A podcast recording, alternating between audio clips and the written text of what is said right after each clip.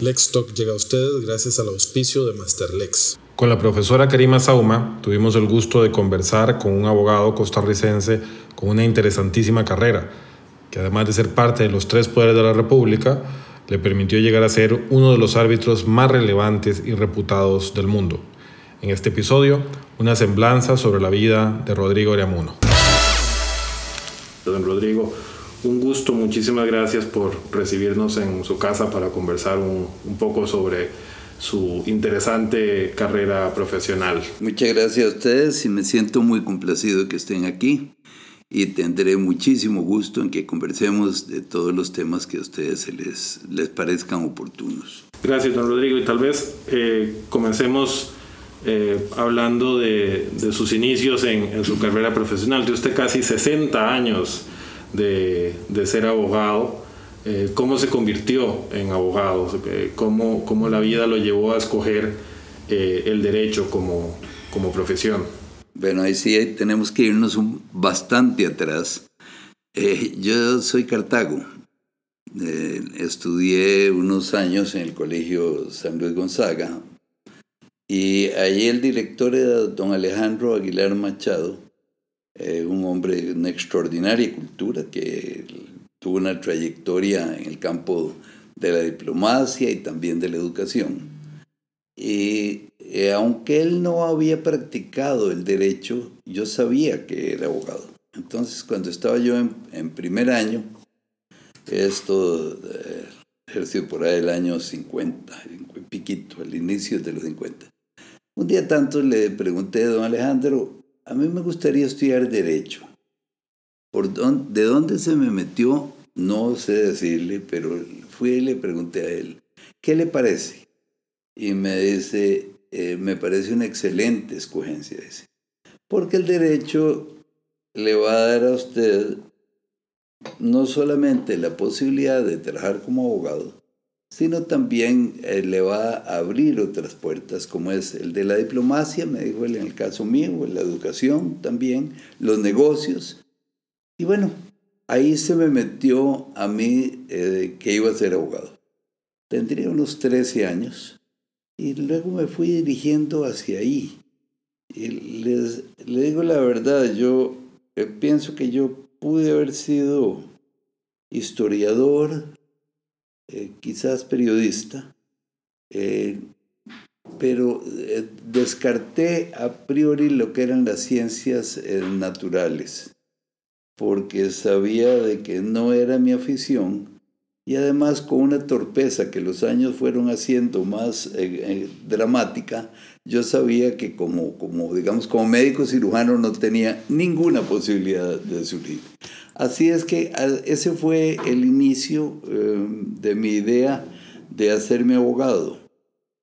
Desde que cursé toda la secundaria y luego era con esa determinación de que en el momento oportuno eh, llegaría a, tocar las puertas de la Facultad de Derecho.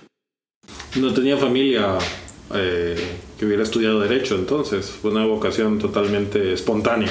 Por ningún lado, realmente tenía eh, ni mi padre ni mis abuelos, no había familiares cercanos que fueran abogados. Fue una, una vocación espontánea, llamémosla así. ¿Y cómo era estudiar Derecho? Eh, en la década de los 60? ¿Cómo eran esas primeras clases de prolegómenos del derecho? Mire, tal vez tendríamos que irnos antes a estudios generales, donde yo ingresé, eh, yo me hice bachiller en el 57, 1957, y en 1958 eh, comencé a estudiar estudios, a cursar los estudios generales. La Universidad de Costa Rica había, estaba sufriendo esa transformación que eh, se había iniciado un año antes en realidad, eh, con la llegada de profesores brillantes del extranjero, fundamentalmente que es decir a don Constantino Láscares, creo que la, posiblemente la figura más importante en el campo de la filosofía en Costa Rica. Él era griego, español, entonces eh, él junto con otros profesores extranjeros y bajo la dirección de nada menos que Rodrigo Facio, pues eh, ahí cursamos estudios generales. Eh, me tocó, el decano de la Facultad de Ciencias y Letras era eh, don José Joaquín Trejos. Y cursamos ese año, cursamos en realidad conjuntamente dos, lo que era propiamente estudios generales y también las materias propias de nuestras respectivas carreras profesionales. Eh, al final, eh, don José Joaquín nos hizo, al final de ese año, nos hizo un pequeño homenaje a algunos alumnos que habíamos tenido notas muy buenas. Y ahí me encontré a gente que, después seguí viendo en la vida. Ahí estaban Elizabeth Odio, estaba Miguel Ángel Rodríguez, estaba Jaime Darenblum y, y varios otros que, con los que después cursé derecho porque mi, eh, mi inicio en la carrera de derecho estuvo marcada por una competencia sana, pero con una competencia con alguna gente que después fue extraordinariamente exitosa en sus respectivos campos. ¿Cómo era estudiar derecho?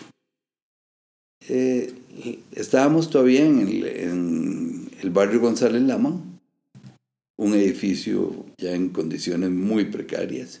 Pero claro, era, había algo eh, de imponente de ingresar uno a la Universidad de Costa Rica en, el barrio González Lamán. Y ahí, desde el primer año, tuve una suerte extraordinaria de encontrarme con unos profesores realmente extraordinarios eh, que me permitieron eh, pues aprender derecho realmente. Le puedo citar a muchos, pero eh, digamos, me, concreto a mencionar a don Alfonso Carro, Carlos José Gutiérrez, Gonzalo Facio, Fernando Fournier y muchos otros profesores realmente que eran figuras en la vida política, cultural y jurídica de Costa Rica y que eran además pues eh, mentores de todos los que estábamos cursando o iniciando nuestra carrera. Aquí simplemente una anécdota corta eh, con eh, derecho romano. derecho romano nos lo enseñaba don Rogelio Sotela. Y don Rogelio Sotela pues era también uno de los profesores fuera de serie que tuvimos. Pero a la hora de los del examen final era oral y eh, el, em, el examen final, el tribunal lo componían, digamos en el caso nuestro, eh, don Rogelio Sotela, sumamente estricto, don Pablo Casafont y don Héctor Marín generalmente. Y recuerdo que don Pablo, eh, bueno, perdón, los materiales de estudio eran dos tomos de Arias Ramos, Historia del Derecho Romano, eh, después eh, eh, Derecho Romano se llamaban, y luego un tomito menor de Arias Ramos, también Historia del Derecho Romano. Y yo tomaba apuntes y tenía unas mil páginas de apuntes. Y recuerdo que en el examen final eh, don Pablo le preguntaba a alguno, a mí no me hizo esa pregunta, pero a algunos sí, le decía, perdón, ¿usted se acuerda eh, la definición de matrimonio de Ulpiano? Bueno, ya uno hacía un esfuerzo de memoria porque estaba en la página tal de, la, la, página 128 en la notita al pie y se tiraba uno la definición de matrimonio. No, es que esa es la de Gallo, yo le digo la de Ulpiano. Puede imaginarse usted lo que era aquello. Eh, mire, fue, era impresionante. Yo llegué a la facultad, llegué a, presentar el examen y, y, era una imagen dantesca ver a mis compañeros, varios de ellos descompuestos, físicamente descompuestos del horror de pasar eso, es, ese colador, que era un colador, terrible y además estaba pues teoría del Estado, Alfonso Carro, que tampoco era como un queque, que, digamos, así es que es, ese fue el inicio. Nos tocó luego estar ahí un par de años y luego la famosa pasada a San Pedro con la habitual batalla con los estudiantes de ingeniería. Eh, y llegamos de prestado porque estudiábamos en eh, la Facultad de Ciencias Económicas ya que Derecho no tenía edificio propio.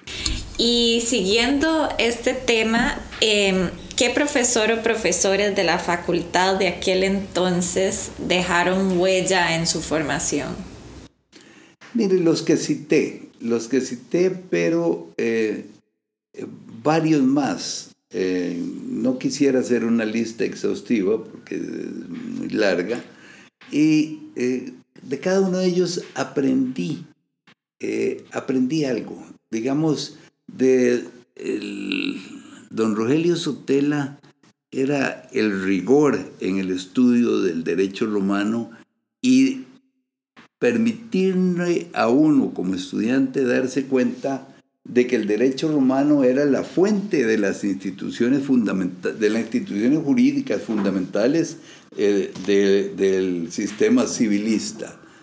Eh, Alfonso Carlos nos dio esa visión del Estado que también, también agradecí toda la vida. él era también sumamente riguroso y estricto. Fernando Funier era un hombre muy práctico, pero con una visión eh, que él decía eh, que tenía como grabada la historia. Fernando era capaz de, de ver la historia como un todo y yo lo, lo, lo, quise muchísimo a Fernando, después pues trabajé con él en, en el bufete Facio Fournier Cañas, que seguramente tendremos oportunidad de hablar de eso. Eh, Carlos José Gutiérrez mm, realmente nos, nos hizo ver la importancia que tenía la filosofía del derecho como base, base eh, de todo el sistema jurídico nacional. Eh, Gonzalo Facio era un excelente administrativista y publicista, pero además con la visión diplomática que tenía él, entonces se complementaba muy bien y eh, era, tenía una gran vocación didáctica, expresaba sus ideas con mucha claridad. Si es que le podría decir, pues tuve, tuve el gusto de recibir algunas lecciones con el doctor Láscaris, eh, don Carlos Monge Alfaro en los primeros años. Don Carlos fue mi profesor eh, de Historia y las Instituciones de Costa Rica y también del presbítero Benjamín Núñez, eh, que nos dio sociología y que era realmente un talento extraordinario. De esos extraordinarios profesores aprendí mucho y sé que estoy siendo injusto omitiendo algunos, pero no, no, no quisiera referirme a cada uno de los que me impartieron lecciones en, durante mi carrera. Y bueno, un tema que recién mencionó, pero para ver si podríamos conversar un poco más, ¿cómo fue que se vinculó al bufete Facio Fournier y Cañas? Efectivamente, el bufete Facio Fournier y Cañas, y perdón que me extienda un poquito en esto, después pues podríamos suprimir lo que fuera innecesario fue fundado, es, muy interesante, porque yo digo que no, no es posible entender al bufete Facio Unir Cañas sin entender los ocho años, la historia de Costa Rica del 40 al 48, eh, magistralmente narrados por Alberto Cañas en su libro Los ocho años, precisamente. Y entonces ahí en esa época se forma el Centro para el Estudio de los Problemas Nacionales. Eh, y ese centro pues es la base posteriormente de Liberación Nacional y claro que tiene una enorme injerencia en los, las discusiones y la orientación política eh, de la Junta de Gobierno que gobierna desde el 49 desde el 48, perdón. Eh, en algunos de esos muchachos del Centro para el Estudio de los Problemas Nacionales deciden montar un bufete. Y fundamentalmente el bufete lo fundan eh, Rodrigo Facio y Gonzalo Facio. que uno, piensa que eran eh, hermanos o algo así, no, en realidad Rodrigo eh, era tío de Gonzalo, pero la diferencia de edades entre ellos era mínima. Entonces fundan el bufete que llama Facio y Facio. Luego regresa Fernando Fournier, que estaba estudiando afuera y que estaba casado con una hija de Gonzalo, y entonces pasa a formar el parte del bufete. Lo invitan, entonces el bufete pasa a llamar Facio y Fournier. Pero posteriormente invitan a Alberto Cañas y Alberto Cañas se incorpora y entonces de ahí viene el nombre de Facio, Fournier y Cañas. A mí en 1961 yo estaba recibiendo lecciones con Gonzalo Facio, y, pero trabajaba en radiográfica yo trabajaba en radiográfica. Tenía un sueldazo, ganaba 600 colones al mes, que era un sueldo, el, pueden imaginarse, en el 61. Perdón, el bufete se fundó en 1942. Eh, entonces, les digo, eh, a mí me angustiaba eh, que pasaba el tiempo y yo oía a mis compañeros hablar de la hipoteca y del registro y de temas de esos que me parecían fascinantes, pero totalmente esotéricos, porque mi trabajo en radiográfica nada tenía que ver con eso. Entonces, como Gonzalo Facio nos impartía lecciones, le pregunté, don Gonzalo, usted nos contó que le llevó un asunto a la compañía bananera eh, ¿Usted cree que sería posible que me recomendara para ingresar yo al departamento legal de esa compañía, aunque fuera como, como asistente o lo que fuera? Eh, me dice, bueno, nunca supe si esta, si esta respuesta fue cierta o no. Eh, en realidad la compañía bananera más bien está disminuyendo su personal. Entonces no veo posibilidades de que usted ingrese ahí. Pero si quiere, podría trabajar con nosotros. Puede imaginarse para mí, totalmente eh, desconocido, sin ningún contacto ni ningún pariente que, como usted me preguntaba, Mauricio, que lo pudiera orientar a uno, que se me ofreciera la posibilidad de trabajar en Faz Furnier y Cañas, que era en ese entonces el bufete más reconocido del país, se me abrió el cielo. Pero me dijo eh, don Gonzalo, eso sí, eh, Rodrigo, hay un pequeño inconveniente. Y yo le dije, ¿cuál será, don Gonzalo? De que el salario es un poco bajo. Le digo, ¿muy bajo? bueno, 100 colones al mes. Eh, y eso, eso, era el salario. Y entonces yo que le ayudaba a mis padres, tuve que llegar y decirles, miren, lo siento mucho, eh, no, tendré que limitar mucho mi ayuda o eliminarla, porque no me va a dar, le, va a disponer de 100 colones en vez de mi sueldazo en radiográfica que además lo complementaba con extras que vivía. ¿Y vivía todavía en Cartago en esos tiempos? No, ya mis padres se habían, después de eh, andar recorriendo todo el país, estaban viviendo ahora aquí en San José. Bueno, eh, efectivamente comencé, comencé a trabajar en Fácil Unir Cañas como asistente. Ahí una semana antes había entrado Daniel Camacho Monje. Daniel Camacho Monje es un hombre extraordinariamente brillante que dejó el derecho y se dedicó a la sociología, de donde sacó un doctorado en, Francia, y que fue un líder muy eh, respetado de la izquierda aquí. Fue diputado. fue, no llegó a diputado, sí fue candidato a la presidencia. Y Daniel, pues realmente un líder. Entonces, Daniel y yo estábamos en iguales condiciones de necesidad y entonces decidimos eh, que había que buscar algún ingreso. Eh, Daniel, el, Daniel era hijo de don Manuel Camacho, que fue una figura muy conocida aquí. Eh, tuvo una fábrica de embutidos que llamaba era la fábrica de embutidos Camacho. y y eh, había sido cercano a don Pepe Figueres y nos recomendó con don Joaquín Gómez Calderón, que tenía una eh, fábrica de cocinas. Y entonces le pedimos a Joaquín Gómez Calderón que nos permitiera llevarle sus cobros, los cobros de la empresa. Entonces los, los cobros eran, eh, digamos, 400 colones, saldo de una, de una cocina que no se había terminado de pagar. Entonces había que emprender el juicio ejecutivo, si había título ejecutivo, que no siempre lo había, para luego proceder al, al, proceso ya eh, propiamente de embargo y esas, esas cosas eh, desagradables que, tienen, que implican los cobros judiciales. Pero recuerdo bien cuando una vez tuve, teníamos que embargar una cocina.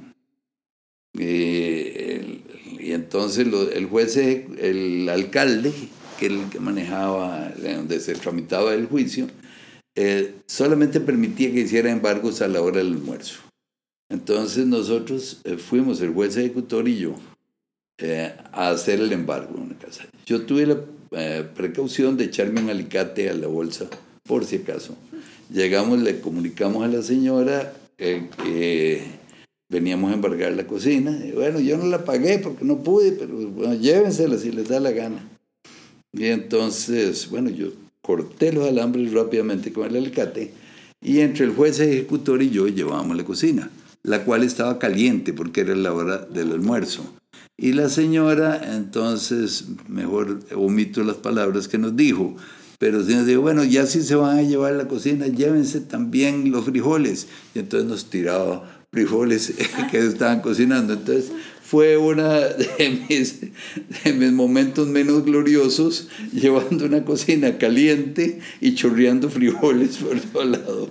Bueno, ahí, ahí, fuimos haciéndonos unos pequeños cinco más y logramos, ese fue realmente el inicio de, nuestro, de nuestra carrera profesional, que después eh, no fue muy bien, la verdad. ¿Cómo era trabajar eh, con, con, figuras de la talla de don Octavio Torrealba, de don Carlos José, eh, don Gonzalo Facio, por ejemplo, de don Alberto Cañas, que tuvo una participación corta como, como abogado? ¿Cómo era trabajar con, con ellos en el día a día en el despacho? Eh, llevaban casos juntos, eh, cómo era la dinámica de trabajo con, con personas tan influyentes, no solamente en la profesión, sino en la política y en general en la sociedad costarricense de aquel momento. Si, uno se pone a observar quiénes fueron los socios de Fácil Cañas, eran eh, muchachos de clase media, pero sin ninguna conexión con los grandes capitales de aquí, excepto Alberto Cañas, que después casó con doña Alda Collado, y pues sí, eh, los Collado eran una gente de mucho dinero, pero los demás eran, eh, Fernando era hija de un dentista, Chalo era hijo de un eh, conductor de la Norden, del, ferrocarril de la Norden, entonces eran muchachos en conexiones nacionales. Eso y el hecho de que estudiaran prácticamente todos ellos fuera de Costa Rica hizo que comenzaran a tener clientela internacional que aquí no se ha acostumbrado. Gracias, y esos estudios, gracias, en la mayoría de los casos, creo yo, usted me corrige, a becas que les daba la idea para que se fueran a estudiar allá. Becas que yo no recuerdo si era la idea o si esto era incluso anterior a esa época, pero sí les digo que fueron con grandes sacrificios, que fueron a estudiar Fernando a Harvard, Chalo a New York University, y eh, Carlos José, no recuerdo en qué, en, cuál universidad estudió, pero entonces comenzaron a tener clientela internacional. Y eso efectivamente, como usted bien dice, Mauricio, hizo que el bufete fuera moderno. Porque el bufete ya tenía que trabajar con, eh, despachos internacionales, eh, fundamentalmente estadounidenses, pero también europeos. Y entonces eso obligó a, cambiar la estructura tradicional de un bufete de aquí. Eh, se fueron eh, uniendo un talento extraordinario. Esas personas que le he citado eran gente sumamente talentosa, eh, pero además pasó una cosa rarísima como, el inicio del Centro para el Estudio de los Problemas Nacionales que hablé, eh, la gente de Facio Furnier y Cañas estaba toda vinculada eh, a la política. y entonces ocupan cargos públicos, es decir, los de Chalo, Chalo fue eh, ministro de Relaciones Exteriores con, del 70 al 78 con don Pepe y con Daniel, embajador en Estados Unidos dos veces, embajador en México, había sido ministro de Hacienda antes. Eh, Fernando Fournier fue viceministro de Relaciones, eh, Alberto Cañas. Constituyente también. Constituyente, claro. Y entonces era, era realmente gente que ocupó cargos eh, públicos muy destacados. Yo siempre me he preguntado, y esta este es una interrogante de la que no tengo respuesta. Eh, Facio Funier Cañas llegó a ser tan reconocido por las vinculaciones internacionales de esta gente? Posiblemente. Pero, ¿qué habría pasado si esa gente, en vez de andar desempeñando cargos públicos, se hubieran concentrado en su trabajo profesional?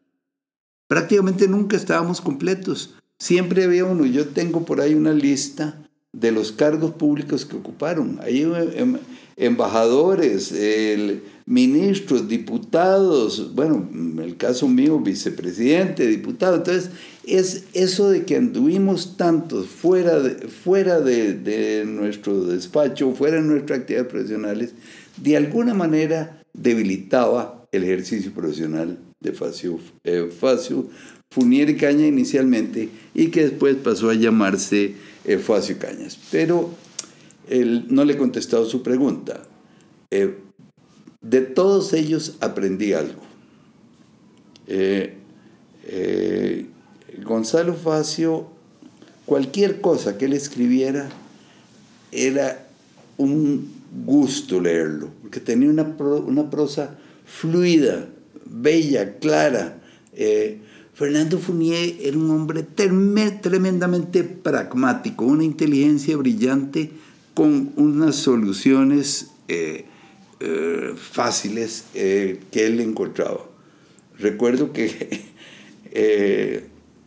Octavio Torrialba, que fue posiblemente el mejor casacionista del bufete, mm, era un brillante profesor de derecho comercial pero también un gran jurista, posiblemente el jurista en el campo del derecho privado más destacado que yo conocí. Yo que tuve el privilegio también de, conocer a don Antonio Picado, eh, que es una figura señera de eso.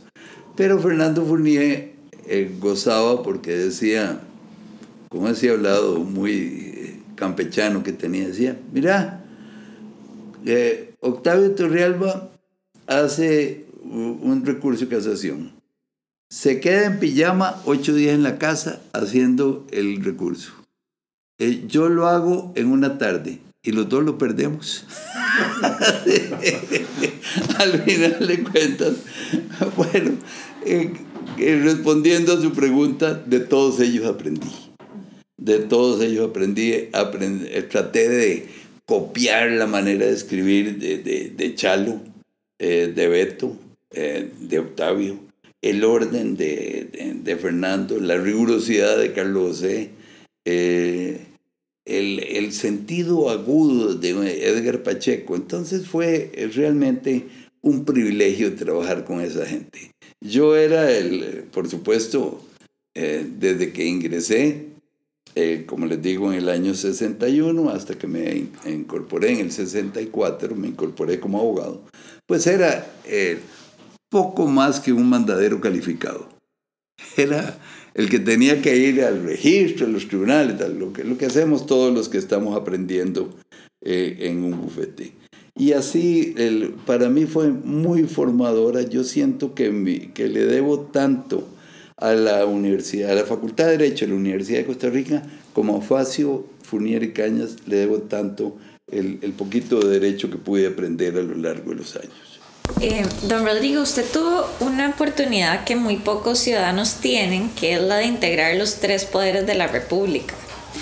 ¿Cómo valora en lo personal esas experiencias? ¿Cuál cree usted que fue el principal reto que tuvo que afrontar en su paso por la función pública? Sí, efectivamente tuve el privilegio de ser magistrado suplente yo estar muy vinculado a la Corte. Sigo vinculado, no tengo ninguna, ningún asunto profesional pendiente, pero sí, eh, desde hace mucho tiempo estoy tratando de contribuir al mejoramiento de la Corte. Tuve el privilegio de tener la amistad cercana con, con algunos de sus presidentes, fundamentalmente recuerdo a don Miguel Blanco, a eh, don Ulises Odio, eh, Fernando Cruz, que es mi, mi amigo también, eh, Luis Paulino Mora, también ex, ex, alumno mío y con quien tuvimos una excelente amistad. Em, ¿Qué le digo? A mí el, el contacto con el Poder Judicial me hizo ver una cosa, que es lo fundamental que es un poder judicial fuerte para la institucionalidad de un país. Ustedes me pueden decir, está descubriendo una verdad de perogrullo. No, pero es que muy a menudo no se valora lo que es un poder judicial fuerte para la estabilidad de la nación.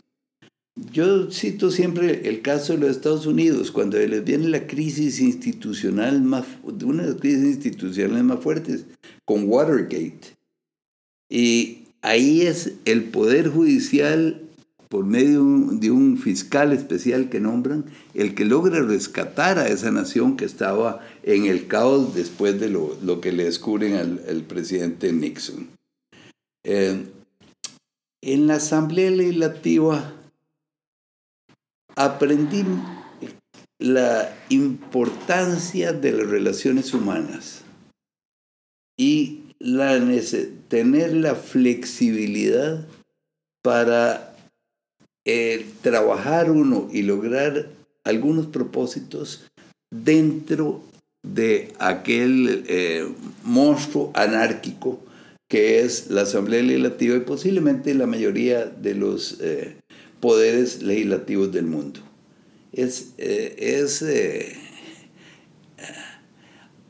si uno quiere hacer algo ahí, eh, tiene que, que, tener muy claras las metas, porque lo contrario se va en la vorágine.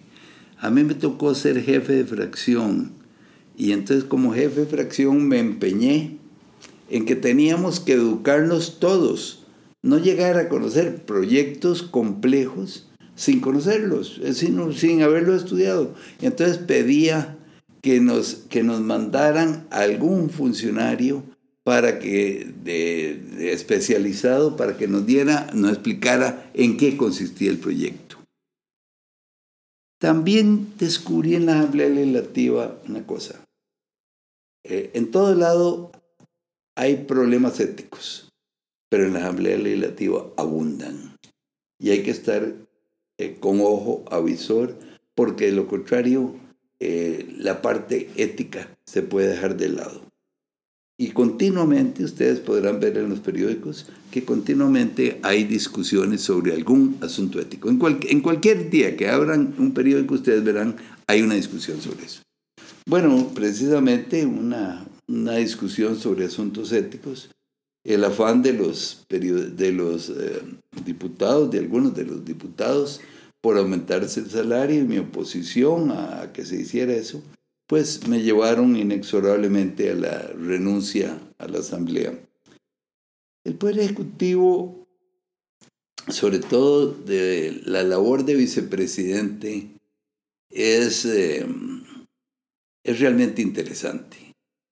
Eh, hay una anécdota que se le atribuyen a, a Jorge Rossi, no sé realmente si es de él, pero que dice que eh, ser vicepresidente es como ir uno en la parte trasera de un pickup. Que uno se agarra a los dos lados lo más fuerte que pueda y el tipo que va manejando lo, va muy a menudo a gran velocidad, toma las curvas peligrosas de un momento a otro, frena y le, ahora sí, venimos, maneja vos.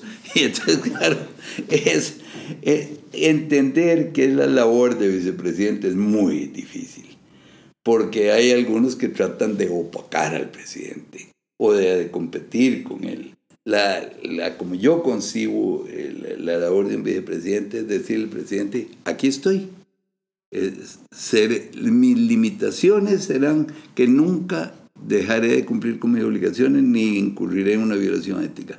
Pero fuera de eso estoy aquí para cuidarle la espalda a usted.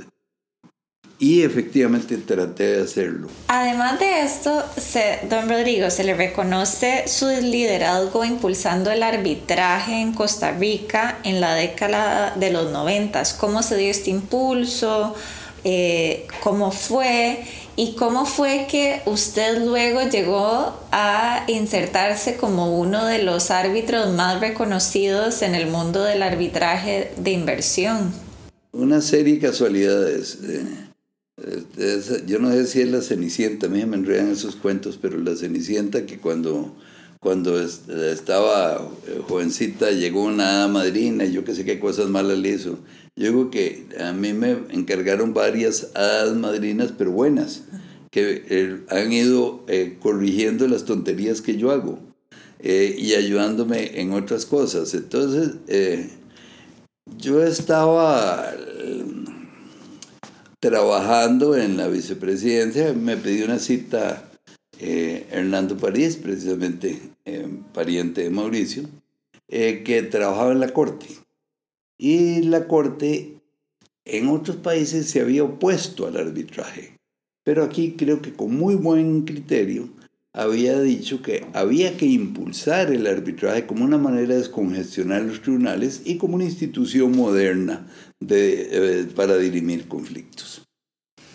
Hernando me contó que tenía un proyecto, un anteproyecto, varios estudios más que proyectos, y que eh, pretendían trabajar en un proyecto eh, para eh, em, regir el arbitraje en Costa Rica.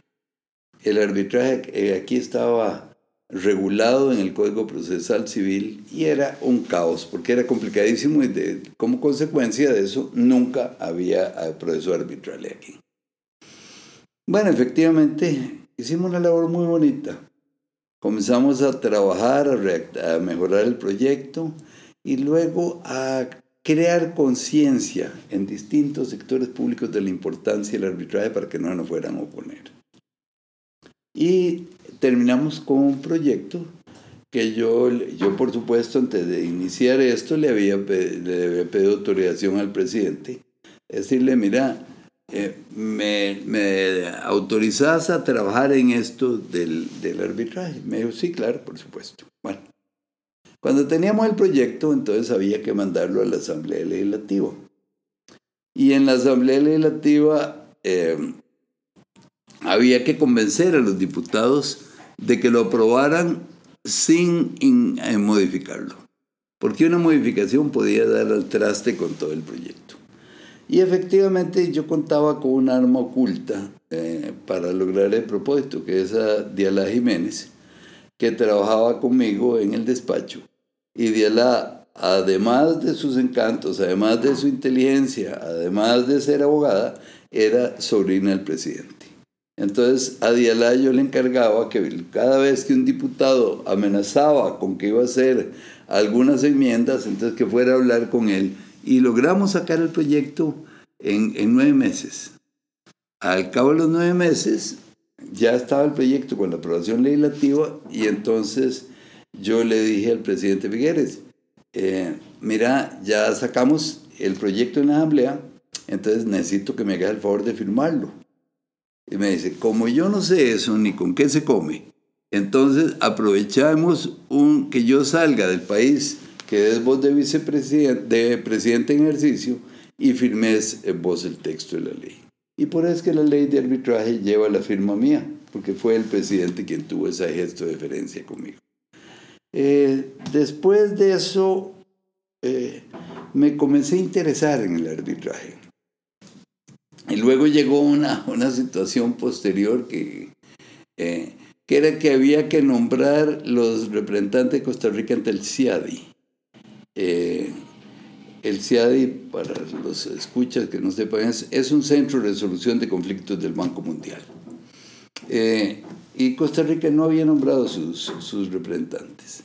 ¿Se había aprobado la Convención de Washington más o menos en ese periodo? Se había aprobado en el tiempo que yo fui diputado, a mí me tocó entre el 90 y el 94, me tocó el ayudar a que se aprobara, pero no, como renuncié, no logré ver su aprobación, pero sí lo, había facilitado mucho, sobre todo reuniéndome con gente que venía de otros países y, que hablaba inglés y entonces eh, algunos diputados tenían problemas en comunicación con ellos. Bueno, efectivamente entonces alguien dice, ¿y por qué si Rodrigo le interesa el arbitraje y eh, conoce algo de este asunto? En realidad conocía muy poco, pero bueno. Entonces, ¿por qué no nombramos como uno de los representantes de Costa Rica ante el CIADI? yo les dije, hay, no hay un problemita ético ahí. Y me dijeron, pero no es tonto, de Costa Rica tiene que nombrar a alguien y esto no, no te va a reparar, ni, a deparar ningún beneficio mientras estés en el gobierno. Y es para una vez que haya salido el gobierno. Acepté. Y para mi sorpresa, ya en el año 99, eh, me llamaron del CIADI que me habían nombrado en un casito pequeño. Eh, y ahí comenzó ahí, como les decía, las hadas madrinas, entonces les tocó trabajar para que me nombraran en otros, en otros casos. Eh, me, me, nombraron, bueno, en el CIADI en algunos, después de una cosa, que, el AAA, que se llama American Arbitration Association, también me, tenía un empresario de aquí, tuvo eh, un proceso arbitral ahí, entonces me dijo que si yo quería ser su árbitro, y cuando me di cuenta, me estaba convirtiendo en árbitro y eh, tuve el privilegio de trabajar con algunas de, las principales instituciones arbitrales del mundo. Y eso pues más bien lo dejo para una pregunta posterior, si ustedes quieren, para no extenderme ahora más de la cuenta. Sí, y más bien siguiendo con eso, don Rodrigo, usted tuvo el privilegio de trabajar con alguna de las figuras más respetadas a nivel mundial, algunos de los árbitros más reconocidos. Eh, ¿Cómo fue esta experiencia? ¿Qué aprendió de esto? Efectivamente, Karima, eh, eh, y esto es una serie de coincidencias, no puedo decir que fuera mérito especialmente especial mío, simplemente me nombraron en algunos casos enormes, casos muy importantes. un caso contra una nación eh, suramericana, que todavía no me refiero al asunto por, cuestiones éticas, eh, es uno de los asuntos más grandes que había llegado al CIADI. A mí me tocó estar en, el, en lo que se llama el eh, grupo de anulación, que es conociendo lo que había resuelto el Tribunal de Arbitral. Ahora acabo de terminar un caso en que es contra una nación europea y el caso era según se, sumen los eh, intereses o no, como entre 4 mil y 5 mil millones de dólares. Es que casos enormes. Y efectivamente, al ser casos muy cuantiosos, pues se escogían muy bien a los árbitros y tuve el enorme privilegio de trabajar, como dice usted muy bien, con algunos de los árbitros más eh, respetados del mundo, eh, de distintas formaciones, algunos de ellos eh, estadounidenses, otros europeos, algunos latinoamericanos, uno eh, el actual presidente de la Corte de Justicia Internacional, que es un jurista exquisito.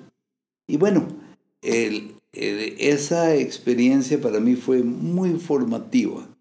Eh, y, además eh, de ver uno la manera como ellos se conducían, la era también la sutileza de sus puntos de vista jurídicos, el análisis que hacían de los problemas que les presentaban, realmente fue una, una experiencia eh, que no tiene precio. Y trabajé en eso, eh, como les digo, con el CIADI mucho, luego con la Corte de Arbitraje de la Cámara de Comercio Internacional que está en París, luego con la Corte Permanente de Arbitraje, domiciliada en La Haya, el AAA que les mencioné, y últimamente eh, en un caso eh, con el, eh, la cámara, el Centro de Arbitraje de la Cámara de Comercio de Estocolmo, que fue también toda una, toda una experiencia porque era un asunto muy cuantioso. Así es que le puedo decir que a mí el arbitraje conmigo fue muy generoso, muy generoso porque eh, me ayudó a educarme y además me, me permitió tener ingresos eh, pues que, el, que los necesitaba, porque después de uno de estar eh, un tiempo en la política, realmente si algo que necesita desesperadamente son ingresos, porque sale uno arruinado. Don Rodrigo se retiró del bufete Facio y Cañas en el 2018 luego de 50 años de, estar eh, allí. ¿Cómo, ¿Cómo ve la profesión esa que usted comenzó eh, a, practicar en los 60 versus la práctica del derecho actual? ¿Hay punto de comparación en esos 50 años en lo que eh, hace, estudia y se enfrenta a un abogado? ¿O cree usted que la profesión ha cambiado dramáticamente. Yo estuve vinculado con el bufete Facio Cañas durante 60 años, excepto el tiempo que, eh, pues que estuve en la política. Eh, me tocó hacer desde los oficios más sencillos, como le digo al principio, que era prácticamente un mandadero un poquito calificado, eh, litigar litigué mucho, eh, trabajando fundamentalmente en litigio, trabajé fundamentalmente con Gonzalo Facio y con Octavio Torrialba, que fueron grandes maestros, por cierto. Eh, me tocó mucho ser consultor. En consultoría, Fernando Funiera, buenísimo, por esa manera de ser de él, esa objetividad en sus planteamientos. Yo creo eh, que el país ha cambiado. Bueno, el mundo ha cambiado. Para bien, para mal. Yo no creo que pueda uno decir todo lo que ha ocurrido es para mal, ni todo lo que ha ocurrido es para bien. Eh, sin duda eh, ha aumentado el número de casos.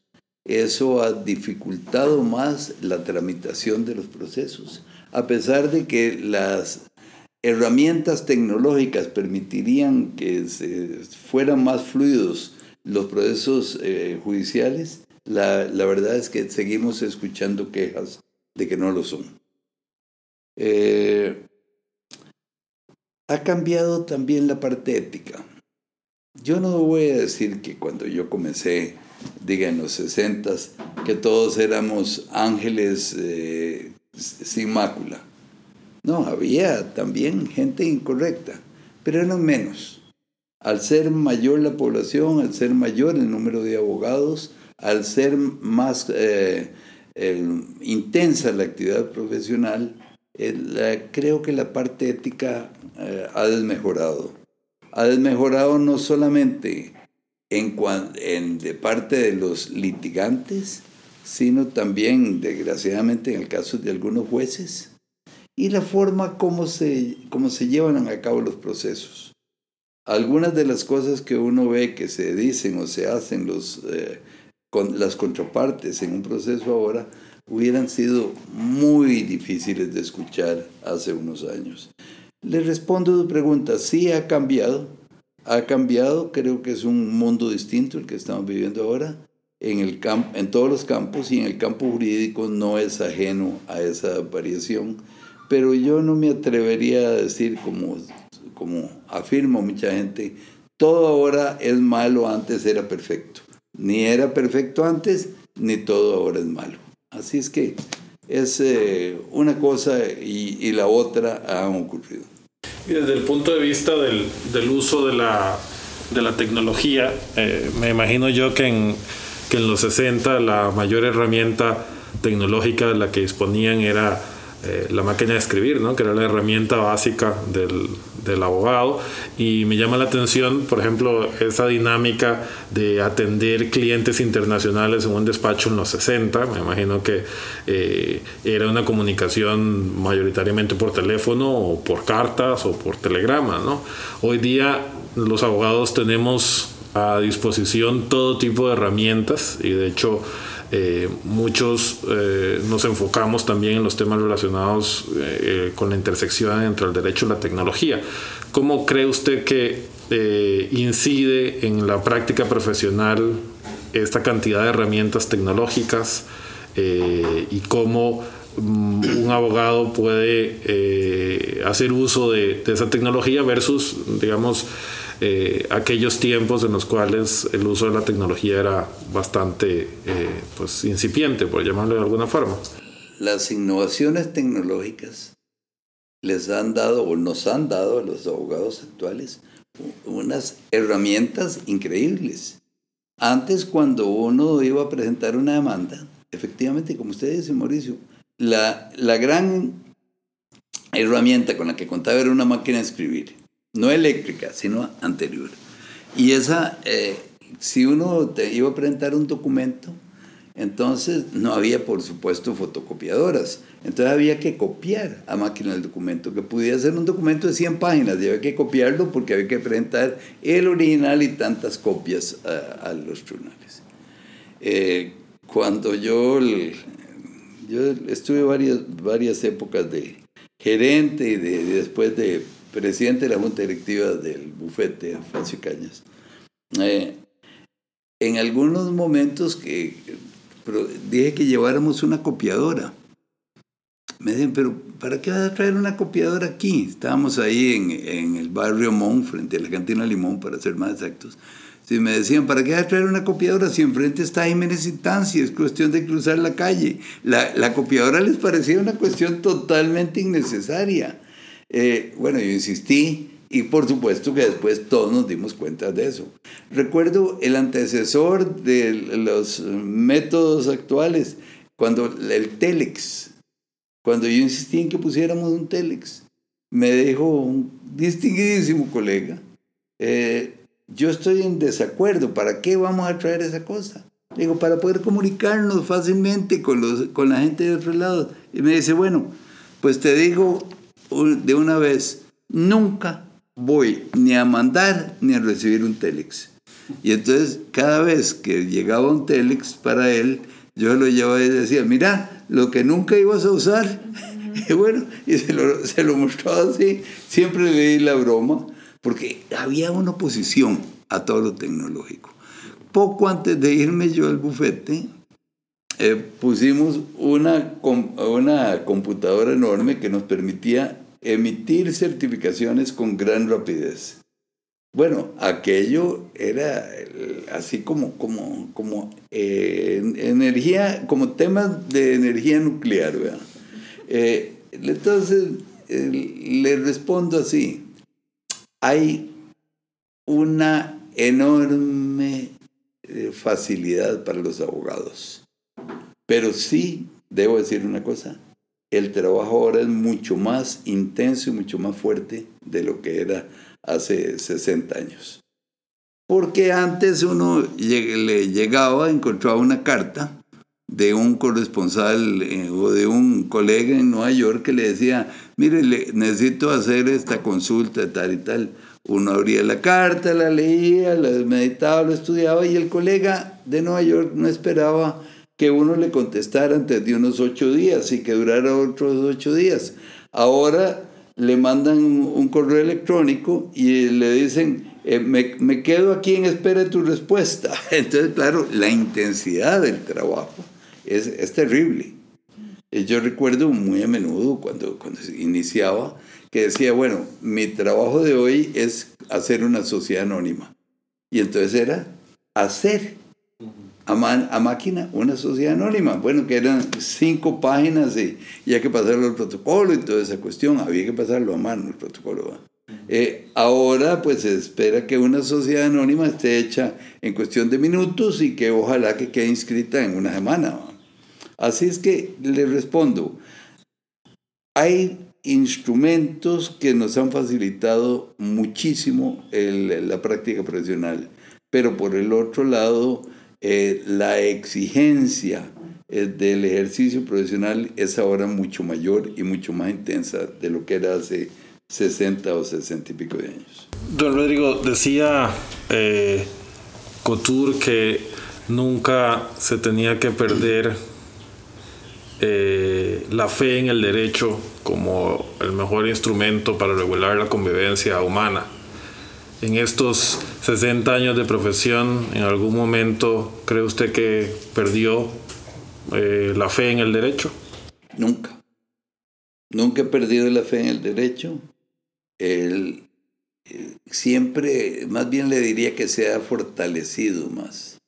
Y creo, ya viendo en retrospectiva lo que ha pasado en casi 82 años de vida que tengo, eh, creo que el derecho ha sido un pilar fundamental de la eh, institucionalidad costarricense y de, todo de todos los países del mundo, pero hablando particularmente del nuestro, mire, aquí han ocurrido milagros. Eh, ¿cómo, ¿Cómo se les ocurre que llega una noticia, en 1821, llega aquí la noticia de que se van a independizar de, de España? Eh, y además noticia muy confusa Casi un mes después. Casi un mes después de que ya se había declarado en Guatemala. Y además con mucha confusión. Que bueno, que, que en León habían dicho una cosa distinta, que tal vez, bueno, que tal vez lo que convenía era independizarse, pero unirse a Iturbide, que estaba constituyendo un reino en México. Eso llega a una aldea con un montón de gente muy sencilla. Eh, los, eh, era, eran escasísima la educación que podían tener esos montón de agricultores fundamentalmente, quizás con uno o dos extranjeros que, que, que eran más educados. Bueno, eso es en octubre. Un año después ya estamos promulgando nuestra primera constitución, el Pacto Social Fundamental Interino de Costa Rica, el, Pacto de Concordia, eh, que no es un fenómeno, que un, lugar de, agricultores con poca o ninguna erudición sean capaces de promulgar en un tiempo récord eh, un, una constitución política. Que dicen algunos, bueno, es que está copiada, a mí no me importa qué. Lo cierto es que fue un avance increíble. Eh, y aquí la regla es, cuando se quiebra el equilibrio constitucional, inmediatamente lo primero que hacemos es eh, promulgar una nueva constitución. Un dictador, eh, uno de los pocos que hemos tenido, Tomás Guardia, eh, mete una enmienda memorable. La vida humana es inviolable. Es decir, ¿no es eso increíble? Eh, y, inmediatamente después de pasar lo de los Tinoco, una nueva constitución o volver a la del 71.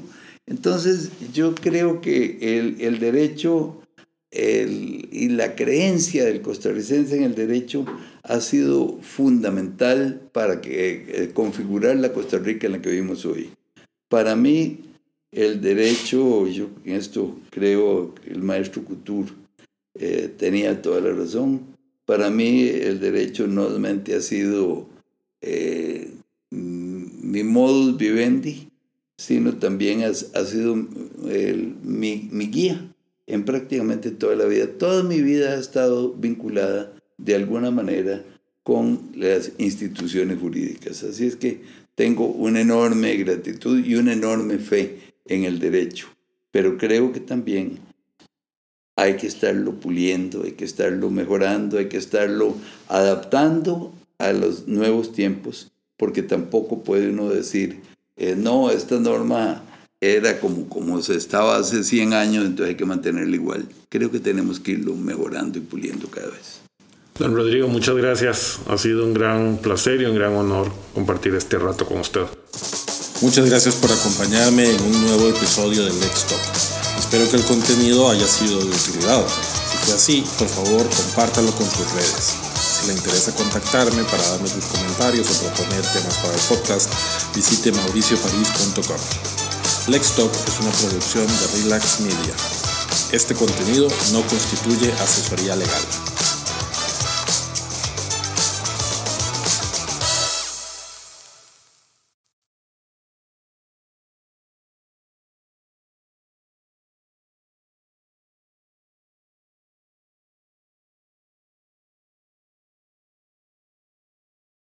Muchísimas gracias a ustedes por, por esta conversación tan amable y tan que he disfrutado muchísimo.